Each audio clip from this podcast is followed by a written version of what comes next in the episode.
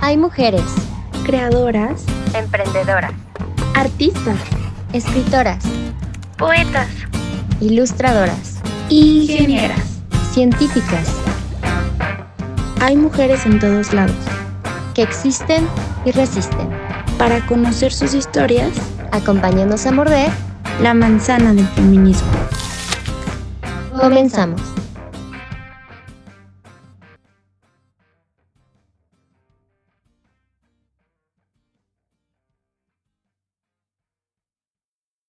Hola amigas, ¿qué tal? ¿Cómo están? ¿Qué tal su semana? Ha estado pesadito, pero ya hoy por- afortunadamente tenemos el nuevo episodio y en este episodio nos acompaña Regina Gómez, que es cofundadora de Incendiarias y fundadora de Mujeres Incendiarias y estudió Relaciones Internacionales en la UNAM. Pero ya mejor que nos cuente un poquito más Regina de quién es y qué hace. A mí, a mí me gustaría mucho iniciar eh, preguntándote principalmente, pues, eh, cómo te describirías tú y que nos platiques qué es Mujeres Incendiarias. Ok, pues bueno, es un poco difícil la parte como de describirme, porque siento que pues obviamente he pasado por muchas etapas en mi vida, ¿no? Como que obviamente antes quizás tenía como una idea como muy establecida de quién era yo y como que siempre aparenté ser así como súper fuerte y que nada me dolía, etcétera. Y siento que es de los mayores como aprendizajes que me dejaron estos últimos años y sobre todo la pandemia, como de pues mostrarme vulnerable sobre todo a la incertidumbre. Entonces yo me describiría como justo una persona que pues todos los días se piensa y se repiensa pues quién es y hacia dónde quiere ir y, e intento ya no tener como nada, pues como no es que no, no quiera tener nada fijo de mi vida, pero intentar pues justo, ¿no? Ir fluyendo como con lo que va sucediendo y como con las decisiones que voy tomando.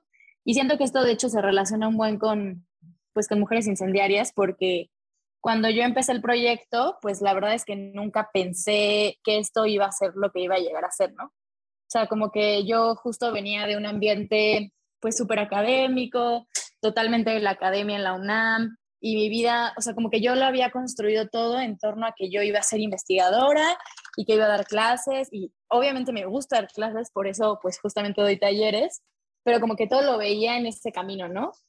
Y pues justo hace pues como tres años, eh, bueno, no, en realidad sí, bueno, como dos años y medio, un poquito, un poquito más de dos, eh, como que todos estos planes que yo tenía e ideas empezaron a caerse poco a poco, literalmente, como que ya no, pues no estaba segura de dónde estaba, no me sentía bien en dónde estaba, no me gustaba la maestría que estaba estudiando.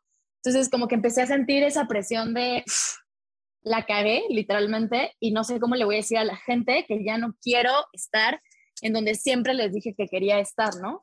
Y estaba súper fuerte porque justamente eh, lo que más me impedía tomar una decisión en ese momento era como la presión de sentir lo que la gente iba a pensar, ¿no? Y no la gente, pues así, la gente, ¿no? Sino más bien como, pues obviamente mi familia, gente cercana, o sea, como defraudarles, etcétera, ¿no? Y pues sí, justo les digo, como que yo antes era una persona que eh, como que planeaba todo intensísimamente y todo lo tenía que tener súper controlado. Y pues justo en esos momentos me di cuenta que pues si seguía así, estaba haciendo cosas que realmente no me estaban llenando y que me estaban generando, de hecho, pues ansiedad, incluso vivía como siempre sintiendo miedo al fracaso, etcétera.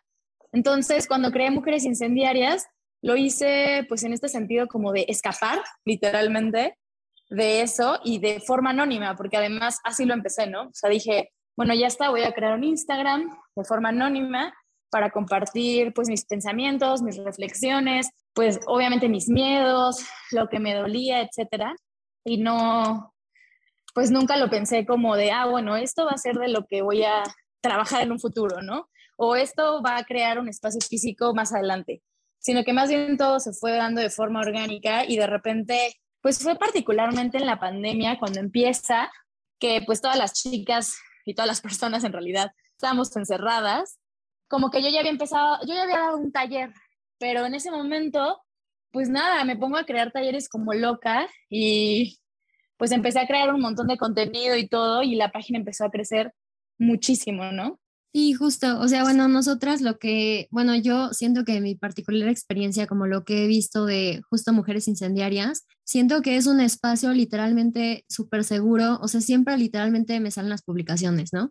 Y son como, o sea, son publicaciones con las que realmente te identificas, ¿no? Y creo que eso es como lo, lo especial que he encontrado de mujeres incendiarias, que son cosas de las que por lo general casi no se hablan, porque antes eran como mucho tabú, como es que te sientes mal y, y como que nadie puede saber que te sientes mal, ¿no? Porque no está bien decir que te sientes mal, ¿no? Pero, o sea, como encontrar estas experiencias y leer que otras mujeres se sienten de la misma manera con la o sea, que tú te has sentido o que te identificas con esos sentimientos o que esa publicación como que sientes que, no sé, de la nada como que va para ti, siento como que ha sido como, mm, o sea, no sé, como siento que un espacio seguro y justo es como lo que yo he visto, o sea, como que ha sido como mujeres incendiarias para mí y también siento que algo que he visto muchísimo, o sea, siempre que pienso en mujeres incendiarias o en incendiarias, que ya después hablaremos de incendiarias, siento que literalmente la frase que se me viene a la mente es lo, lo personal es político, porque siento que literalmente es un espacio súper colectivo de que hecho por mujeres para mujeres. Pero justamente hablando de eso, o sea, como tú, ¿cómo has visto esta parte o sea, colectiva, qué tan importante ha sido en, en, mujeres incendiarias, qué tan, o sea, cómo han surgido como estas redes de apoyo, porque siento que definitivamente desde los talleres hasta como todo lo que incluye mujeres incendiarias, incendiarias, como que siento que es una parte como muy colectiva que teje muchísimas redes de apoyo entre mujeres. Sí, la verdad es que un montón, o sea, como que cuando empecé yo la cuenta, pues obviamente, en principio me daba miedo como ser yo, por así decirlo, o sea, como dar mi cara, por ejemplo, o sea, mi intención era justo eso, ¿no? Que como que las, las mujeres y en general las personas se identificaran con mis textos y con las reflexiones, no por ver una cara, sino por escribir, o sea, como leerlo y verse a ustedes, ¿no? O sea, como justo, pues sí, o sea, como que al final, siento que, por ejemplo, en el caso, como sucede algunas, o sea, como de personas tipo influencers, pues es más bien como que te comparas con su vida y ves su vida y cómo es ella y qué, qué cuerpo tiene y bla, bla, bla. Entonces como que no se hace una sensación de, pues sí, como de identificarte tan profundamente, ¿no? Sino más bien como de incluso darte ansiedad de cómo a personas les puede ir también en esta vida viviendo de internet, ¿no? Entonces como que justo yo no quería eso, yo lo que quería era justo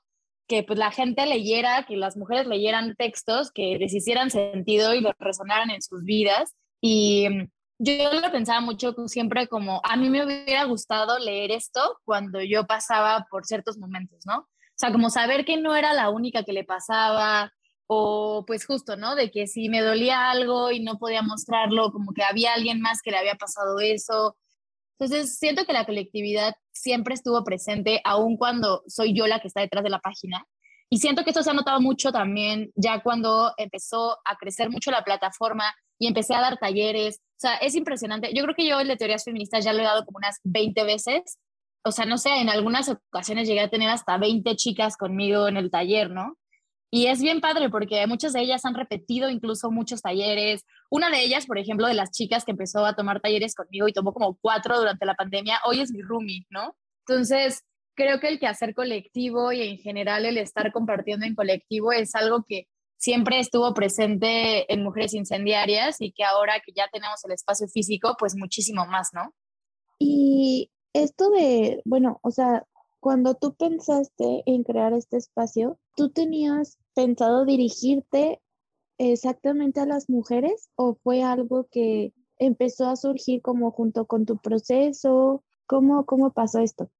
No, en realidad desde el inicio siempre fue pensado hacia las mujeres. O sea, yo venía de un activismo feminista en la UNAM, pues un activismo radical, en realidad bastante radical. O sea, como que pues claro, yo venía de espacios separatistas, como que, y al final también estudié una ciencia social, entonces tenía muy bien la teoría, por así decirlo, me encanta leer, entonces como que siempre pensé, o sea, justo decía, yo hice mi tesis justo sobre feminismos y decía, me encantó lo que hice, me encantó, me encanta la investigación, etcétera, pero de repente creo que es muy importante pues dialogar esto y bajar esas teorías pues que son, o sea, son pesadas, ¿no? Leerte Simón de Beauvoir no es nada sencillo. Yo siempre les digo que el segundo sexo no es un libro que podrías ir repartiendo por la calle a ver quién lo entiende, porque la neta es complejo, eh, pues tiene categorías muy complejas de entender y que pues tú sola tampoco es tan sencillo. Entonces, como que mi idea era eso, como bajar un poco cuestiones teóricas del feminismo que de repente nos son muy alejadas y compartirlas y explicarlas incluso en los talleres, etcétera. Entonces, sí es cierto que Mujeres Incendiarias siempre estuvo y siempre ha estado eh, dirigido hacia las mujeres, pero también es cierto que, pues yo sí soy de la postura, la verdad, dentro de los feminismos, eh, sí creo que el feminismo es algo que va, o sea, que el, intento, por así decirlo, la idea es cambiar el mundo.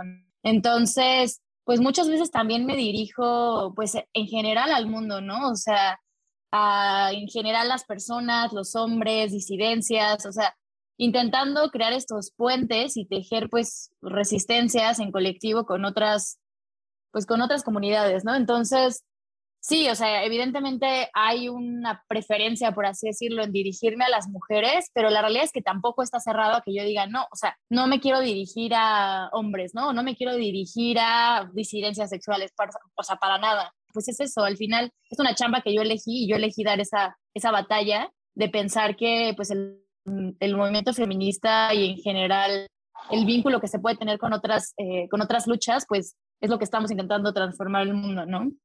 Sí, justo. Yo la verdad, este, o sea, no sé, neta, yo de que tomé, bueno, tomé varios talleres en, en, mujeres incendiarias y en, o sea, bueno, con mujeres incendiarias y también presencialmente en incendiarias. Y la verdad es que, o sea, me encantaron. Siento que definitivamente es un lugar seguro, o sea, para, pues como para compartir, como para sentirte identificada. Y este, y justo, o sea, tomé un taller que la verdad yo necesitaba mucho en ese momento y como que, o sea, lo sabía, pero, o sea, como que no sabía bien porque apenas como que me estaba metiendo bien a esto del feminismo. Pero la verdad es que cuando lo, lo, tomé, siento que fue para mí como, o sea, te lo juro que una transformación así enorme, o sea, y fue justo el de amor romántico, o sea, el desarmando el amor romántico. Y la verdad es que justo en ese momento acababa de terminar una relación en mi vida que había sido, o sea, de años, muy, muy larga y, y como muy duradera. Y como que estaba en esos momentos en donde dices como de, ¿qué hago? O sea, como, ¿qué sigue, no? Eh, y lo tomé y justo me acuerdo que, o sea, en ese taller este, leímos un libro que, este, que se llama Ay, todos los días son nuestros, de Catalina Aguilar. Sí.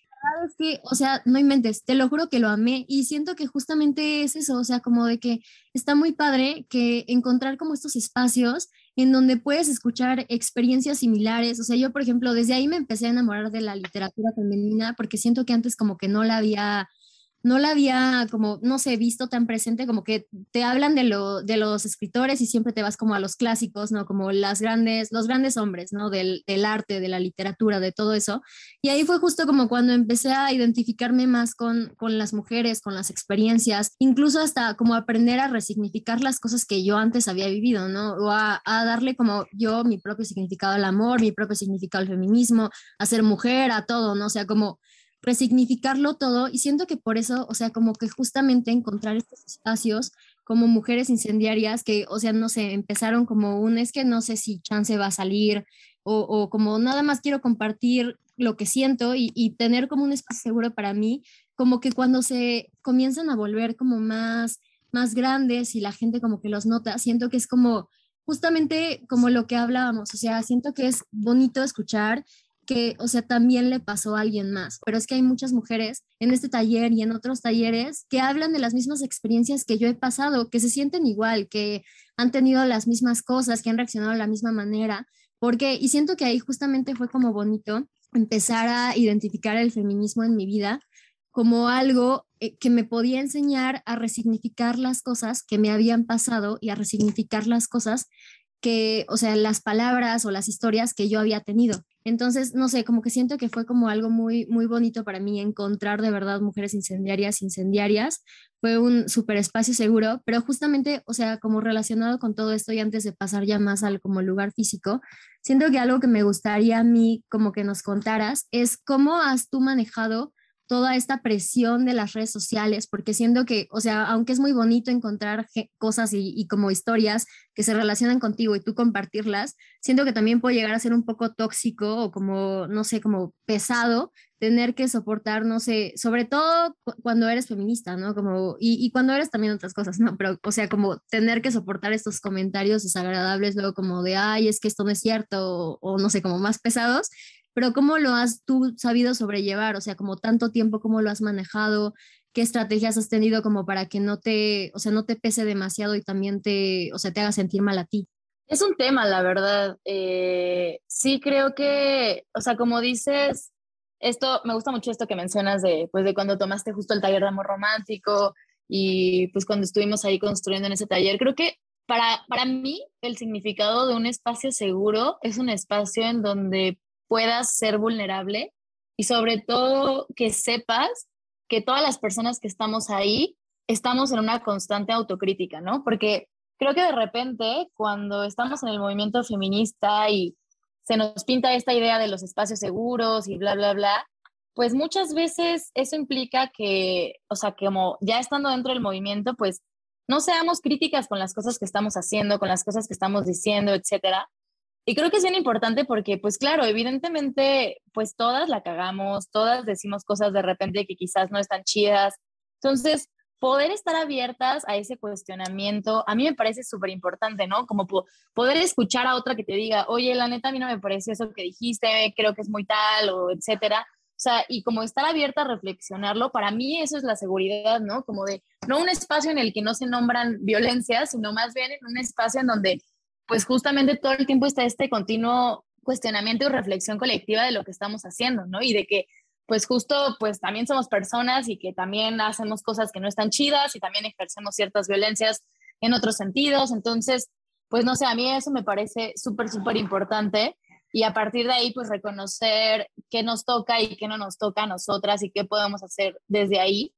Entonces, Creo que a mí lo que más me ha agotado de las redes sociales, porque sí, obviamente me he llegado a sentir muy cansada. De hecho, pues hace muy poco, o sea, como en estos meses, me he llegado a sentir también muy cansada, sobre todo por el tema, pues de justo que al final está en una red social como Instagram, es seguir un algoritmo que te pide todo el tiempo cosas y que si no lo haces no te muestra. Entonces, es como este cansancio de estar creando cosas y que de todos modos no alcancen pues literalmente eh, la influencia que tú quisieras que alcanzaran, etcétera. Y también, tristemente, tener una postura pues abierta en ciertos temas, ¿no? Como por ejemplo en el caso de las mujeres trans, pues implica eh, pues violencia, implica un rechazo, o sea, desde, la verdad es que si les soy sincera, nunca, o sea, yo diría que en esos tres años me ha llegado a pasar que me lleguen comentarios de hombres como de, ay, bla, bla, bla. La verdad es que ni, no, o sea, ni, igual y me ha llegado a pasar una vez, pero ni me acuerdo. Pero más me ha llegado a pasar de mujeres feministas, justo con discursos que para mí son de odio y con discursos de violencia. O sea, eso me ha llegado a pasar muchas veces, de que me llenan los mensajes de, eh, como cuestionándome cosas, como si yo tuviera que darles una explicación a ellas porque tengo una posición, etcétera.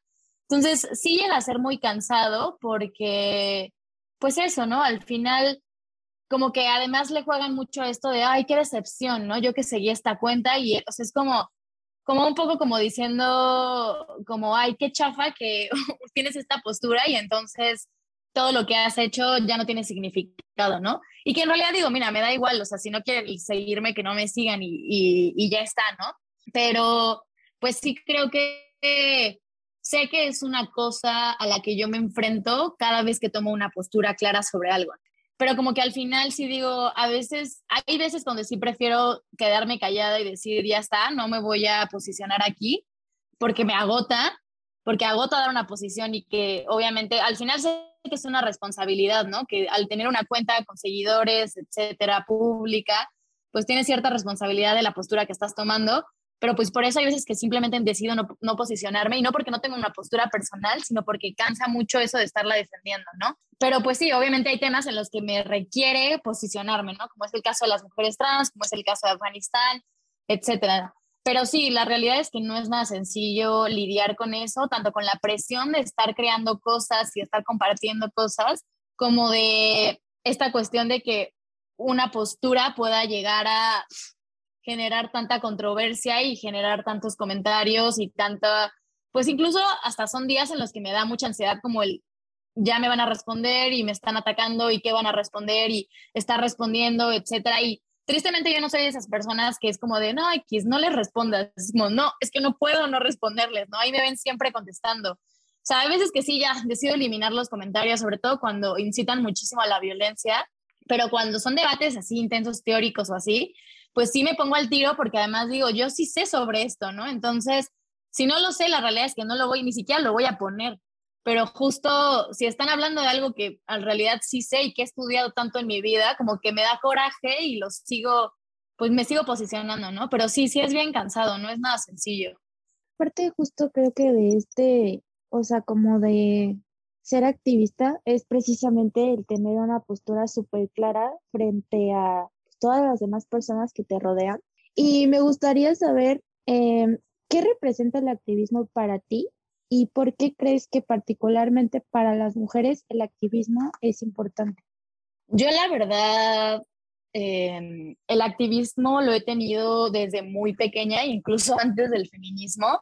Pues la realidad es que estudié en una escuela, pues una escuela de izquierda, ahí medio alterna, con un sistema educativo acá medio pues diferente en realidad. Entonces, como que siempre, pues siempre tuvimos clases de ciencia política y de filosofía. Entonces, pues desde que yo tenía 17 años, me acuerdo que fue lo del Yo Soy 132, del movimiento estudiantil contra Peña Nieto. Estuvimos en las marchas, cuando fue lo de Ayotzinapa, pues yo estaba empezando, bueno, el segundo año de la carrera, entonces también estuve ahí en las asambleas, cuando fue lo del paro estudiantil en la UNAM, yo fui la representante de mi facultad en la asamblea de toda la universidad, o sea, siempre fui siempre estuve presente en el activismo, ¿no? De hecho, el feminismo fue de mis últimos pues momentos del activismo, por así decirlo, de mi vida joven, porque yo ya venía de muchos años de estar activamente construyendo en espacios, sobre todo estudiantiles, ¿no? Entonces, para mí, hoy yo la vida no la concibo sin el activismo, o sea, el activismo es parte de mi vida,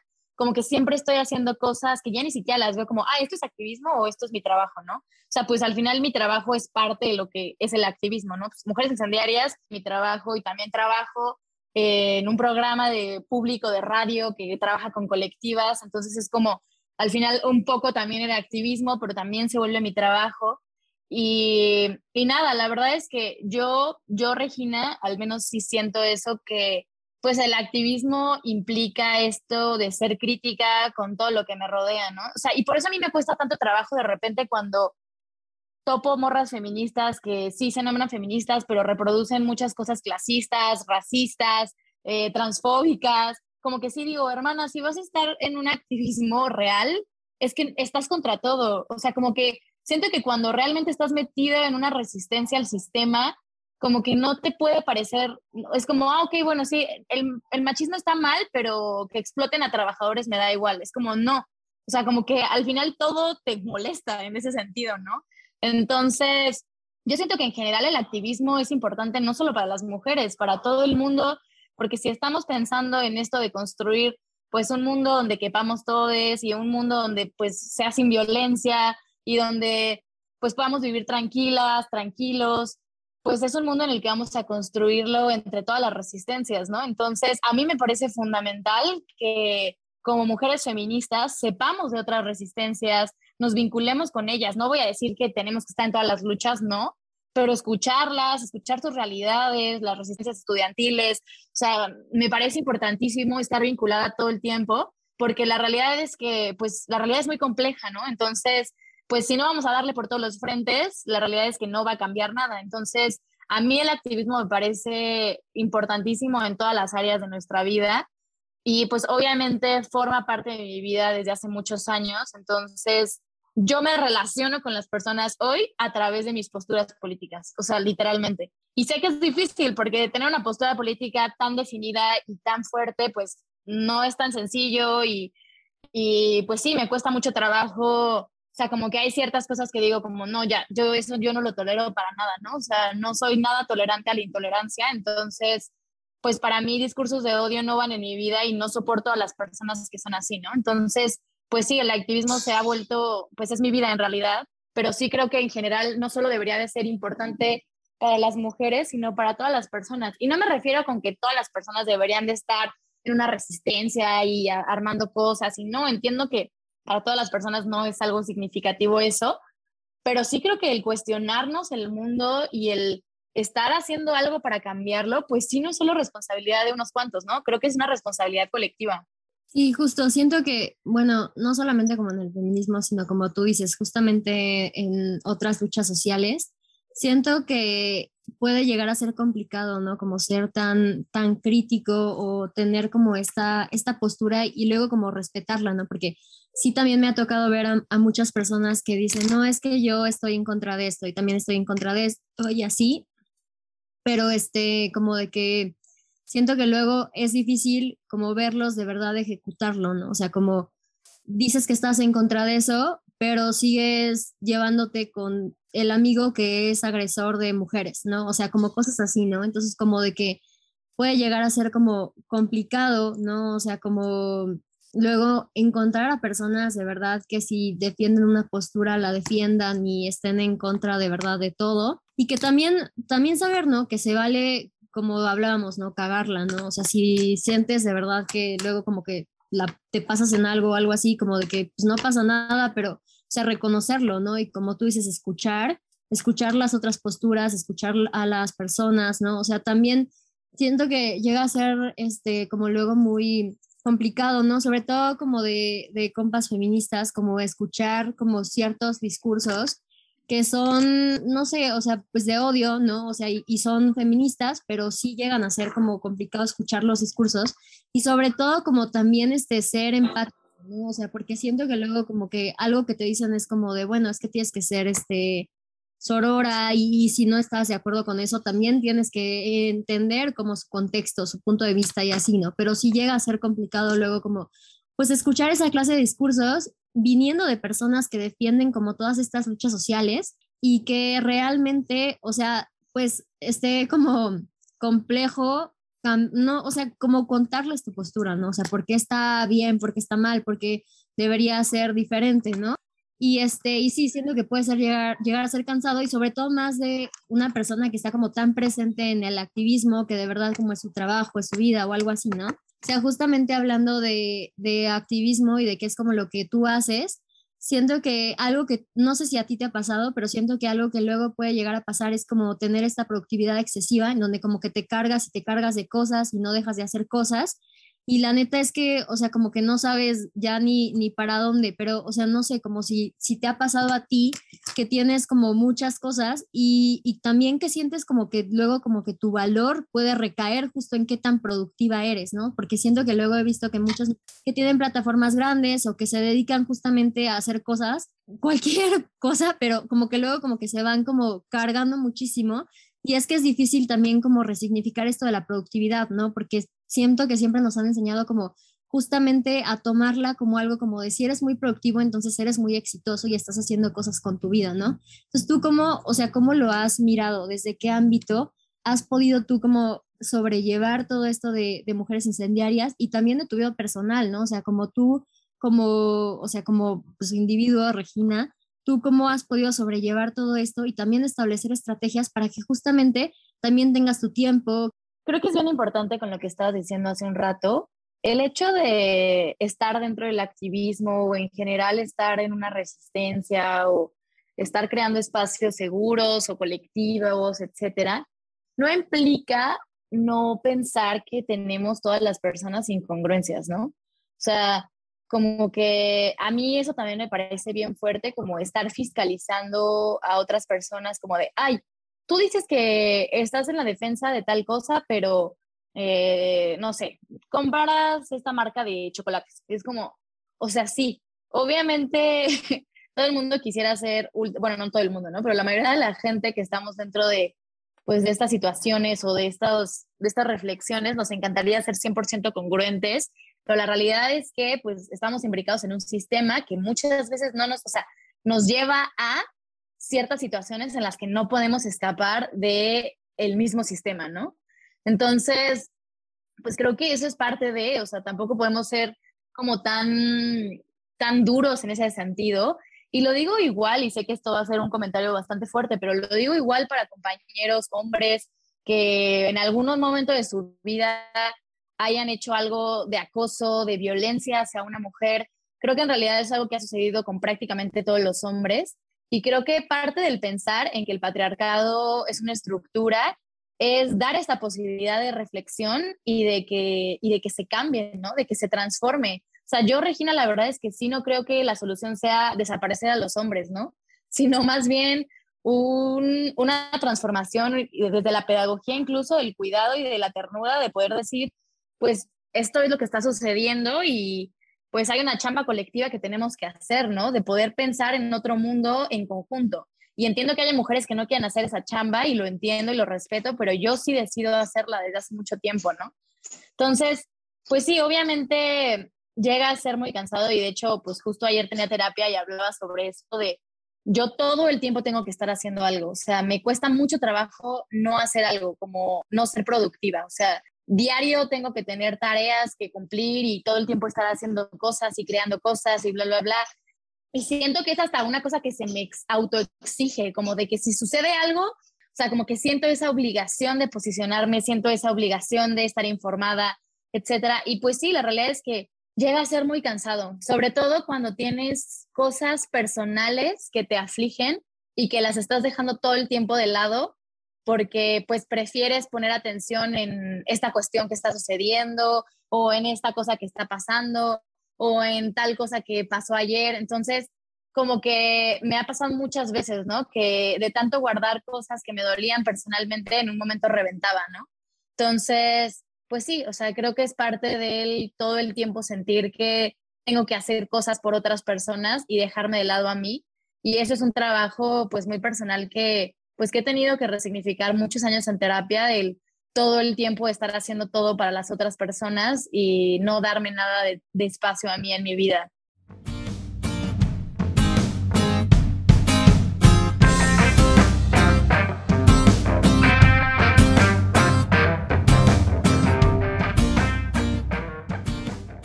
Bueno, pues yo, yo escuchándolas, eh, creo que algo particularmente que pasa, o sea, siento que esto de, la presión por ser productiva es algo también muy social. O sea, eso es como una idea general de saber qué estás haciendo y, y si no estás haciendo tal o cual, entonces como que ya por ahí ya no eres muy exitosa, que digamos, o ya tu destino como que no va por buen camino.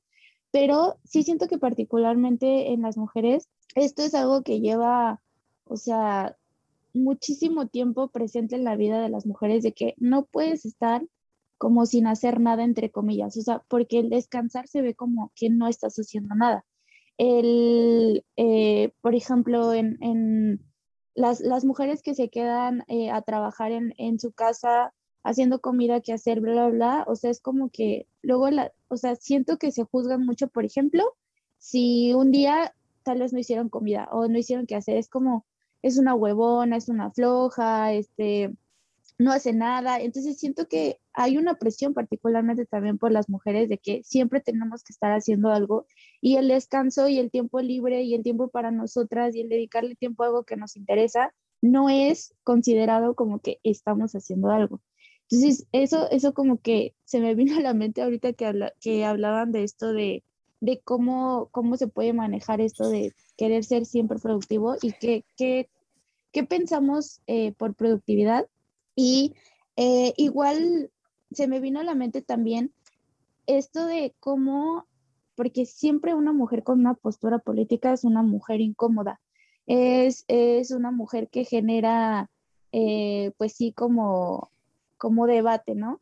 Porque siento yo que, en el caso de, la parte masculina, como que se, se, se, dice como grandes líderes, activistas, y es como, hay unos ídolos, pero en el caso de las mujeres siempre hay algo que criticar y siempre hay algo que señalarles y siempre es como a ver en qué se equivoca o a ver si su aspecto físico es más interesante que lo que está diciendo. O entonces siento que pasa mucho esto de que las mujeres cuando están en el activismo, ya sea por otras mujeres o por otras personas, eh, son, suelen ser más atacadas que en el caso de los varones. Entonces, tú, Regina, que has también eh, convivido con otras mujeres en esto del activismo, con tus talleres y demás, ¿tú cómo, cómo, cómo vives y cómo has podido eh, ver que otras mujeres manejan este tema de, del rechazo por tener una postura política o, tal vez del rechazo por hacer algo que les interesa a ellas y tal vez no otra cosa que se espera que hagan. Eh, ¿cómo, has podido tú eh, ver esto y vivir esto? Eh, pues mira, la verdad es que siento que particularmente del espacio en el que yo vengo y como de los vínculos cercanos que yo he tenido toda mi vida, te digo, o sea, como que yo crecí en un espacio pues donde pues prácticamente todas las personas teníamos una postura política o, o sea, o fuerte, por así decirlo. Sí es cierto que yo algo que me di cuenta, sobre todo eh, cuando empecé a posicionarme en el feminismo, es que, pues sí, o sea, es incómodo para otras personas, ¿no? O sea, como que es incómodo que una mujer tome una postura, es incómodo que una mujer sea muy intensa, como siempre dicen, ¿no? O sea, eso sucede totalmente. Entonces, sí creo que ha sido, pues, obviamente es un reto, ¿no? Y creo que depende mucho de las personalidades, ahí sí. Porque si yo te soy sincera, siento que yo siempre he tenido una personalidad bastante fuerte.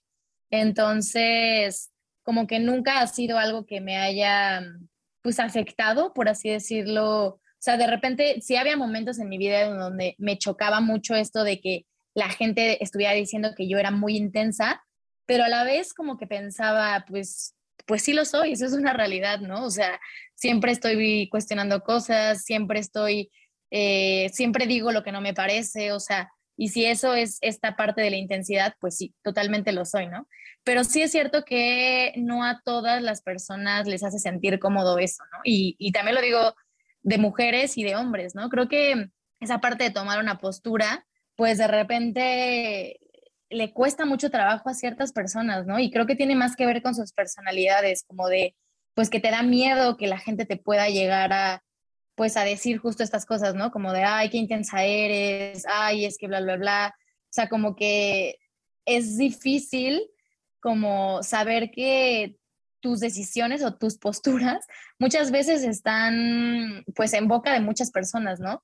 Y hace poco yo se lo decía a un amigo, como yo ya sé qué cosa que digo, cosa que decido, la gente ya está hablando sobre eso. Pues al final tengo una plataforma pública, entonces la gente que me conoce aparte de la plataforma, pues todo el tiempo está opinando sobre lo que estoy diciendo, ¿no? O sea, y ya lo sé y, y sé lo que eso conlleva, ¿no? Entonces, pues llega a ser fuerte muchas veces, sí, obviamente, ¿no? Porque, pues obviamente, muchas veces me gustaría pues simplemente no posicionarme y vivir mi vida tranquila como mucha gente la vive, pero pues no, la realidad es que no es mi personalidad y mi personalidad implica todo el tiempo estar señalando cosas, todo el tiempo estar teniendo una postura, etcétera. Y como decía hace rato, eso llega a ser muy cansado, pero también es parte de mi vida desde hace muchísimo tiempo. Entonces, pues no coincido mi vida de otra forma.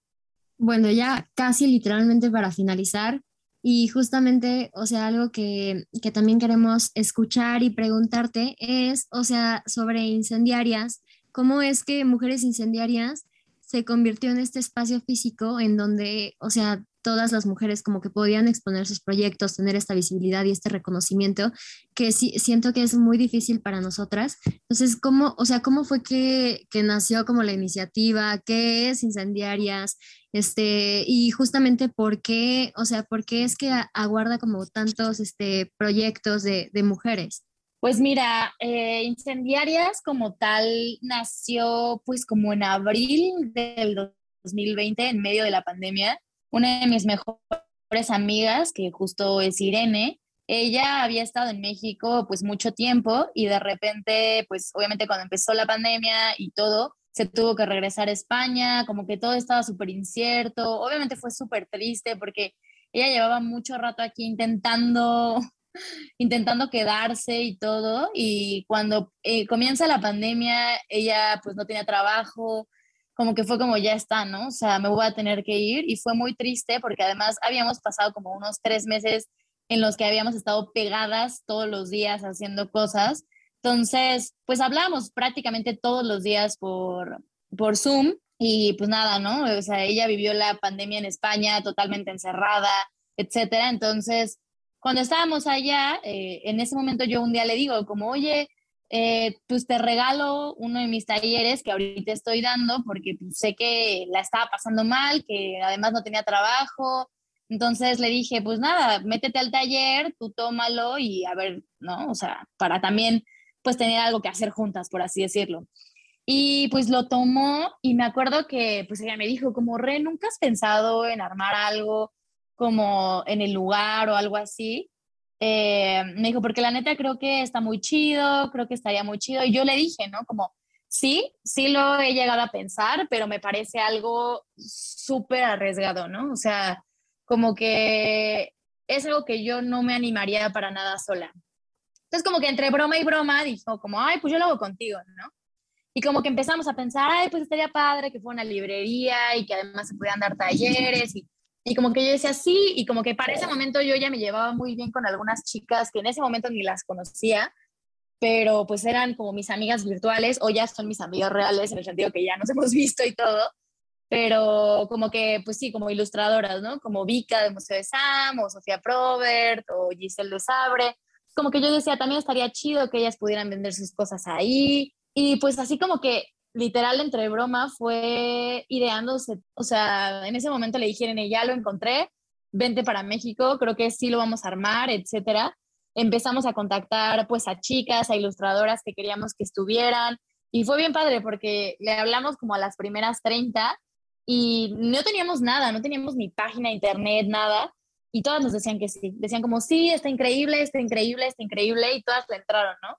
Entonces, pues eso, a mí la verdad es que Incendiarias me da pues muchísimo entre orgullo, pero no, ese es un raro porque no es un orgullo personal, es como un orgullo colectivo, literal, como de, como todo lo que hemos creado juntas y cómo ha crecido y me da como muchísima felicidad verlo y saber que existe y saber que más chicas se sienten chidas ahí y que pues somos una comunidad, no sé, o sea, me hace sentir muy bonito y que además pueda existir ese espacio para muchos encuentros, ¿no? O sea, y que justo pues se ha prestado para reflexiones, para talleres, para círculos de lectura, para lo que sea. Sí, sí, sí, justo. O sea, siento que Incendiarias definitivamente, no sé, o sea, yo cuando lo encontré, también, también lo encontré en la pandemia y me acuerdo que este, ya llevábamos mucho tiempo, este, pues encerrados y así, entonces como que estaba ya de que, ay, como que ansiedad, ¿no? y qué cambio, ¿no? O sea, como tener que no sé, que aprender a vivir diferente de como vivíamos antes. Y, este, y me acuerdo que lo encontré y también, o sea, en esos momentos para mí fue como muy especial. Este, o sea, como en mi experiencia personal fue como muy especial porque apenas empezaba a tener, o sea, yo antes del feminismo no tenía muchas amigas, o sea, tenía como amigas, pero no tantas. Y después del feminismo, justo encontré estos lugares, encontré como los círculos de lectura, todos estos espacios como separatistas para mujeres. Y de la nada como que empecé a conocer a muchas mujeres y me di cuenta de la, como de la resistencia y del, del amor que, que, se encuentran en estos espacios de mujeres, ¿no? O sea, y como también de la seguridad que, que puedes sentir como para compartir, para aprender para ser tú también, ¿no? Entonces como de que definitivamente, o sea, encontré como incendiarias y fue como de, wow, o sea, ¿qué onda con este espacio que es por y para mujeres y hay proyectos de puras mujeres? O sea, como que fue algo súper sorprendente para mí porque nunca había visto un lugar igual que tuviera como tantos proyectos de mujeres que se vendieran y que aparte las mujeres impartieran ahí sus talleres o hicieran sus exposiciones o cosas así. Entonces, como de que siento que fue como justamente, o sea, como de nuevo esto, como un espacio seguro colectivo en donde podía justamente aprender a resignificar muchas de las cosas que me habían pasado y muchas de las cosas que quería yo como saber o quería aprender. Pero bueno, justo ya como para, mm, para cerrar, la verdad es que, o sea, nos encantó hablar contigo, Regina, te lo juro, o sea, nos encanta todo esto de mujeres incendiarias, incendiarias. Sentimos que es un proyecto que definitivamente eh, es, o sea, magia colectiva, casi, casi, porque literalmente ha sido un espacio seguro no solamente para ustedes, que son como las, las fundadoras y, las cofundadoras de, este, de, incendiarias, y, y, también tú como la fundadora de Mujeres Incendiarias, sino también como para las mujeres que están también detrás de todo este proyecto, las artistas, las personas que imparten los talleres, las personas que incluso compran esos talleres o compran esos, proyectos o ese arte. Y siento que también ha sido como, pues no sé, o sea, muy importante escuchar y muy bonito escuchar las experiencias de, o sea, de una mujer que lleva muchísimo tiempo en esto del, del activismo y que justamente cómo lo ha pues sabido sobrellevar, ¿no? Pero justamente ya para, para terminar, nos encantaría que nos pudieras platicar un poco más sobre los proyectos que tienes actuales, tus redes sociales, todo como para que la gente que nos escucha pues también pueda saber cómo encontrarte y cómo visitar estos espacios. Sí, pues no, en primera muchísimas gracias a ustedes pues por invitarme, por pues acceder obviamente a, escuchar como todas estas historias que creo que me parece pues bien chido que cada vez más pues esté difundiendo más el proyecto, pues podamos crecer juntas. Entonces les agradezco muchísimo a las dos pues por haberme invitado a su programa. Y pues nada, como que justo ahora con lo que se viene, pues es, pues mi idea la verdad es que es que Incendiarias pues siga creciendo, que haya más chicas, que haya más talleres, que haya presentaciones de lectura. Estamos planeando ya como los círculos de lectura para el siguiente año tanto, pues vamos a sacar dos, como de uno más como de teorías feministas y otro más como de o sea, literatura y novelas de mujeres, ¿no? Entonces es como, pues seguir compartiendo y seguir creando, pues, comunidad entre las personas que se quieran seguir uniendo a estos espacios. Y pues nada, la realidad es que la, creo que me ha costado mucho trabajo eso, pero he intentado disfrutar más como el presente y no pensar tanto en qué va a pasar en un futuro. No sé si incendiaria sería para toda la vida, pero estoy segura que pues dejará mucho para muchas mujeres y para muchas personas y, y sobre todo muchas reflexiones que se pueden dar en otros espacios, ¿no? Y pues redes sociales, pues estoy como arroba mujeres incendiarias guion bajo guion bajo y e incendiarias, pues literales como arroba incendiarias guion bajo guion bajo.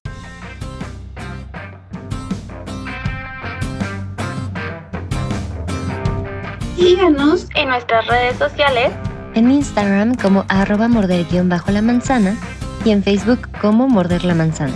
Subimos recomendaciones de Finecito y mucha más información interesante. Hasta la próxima.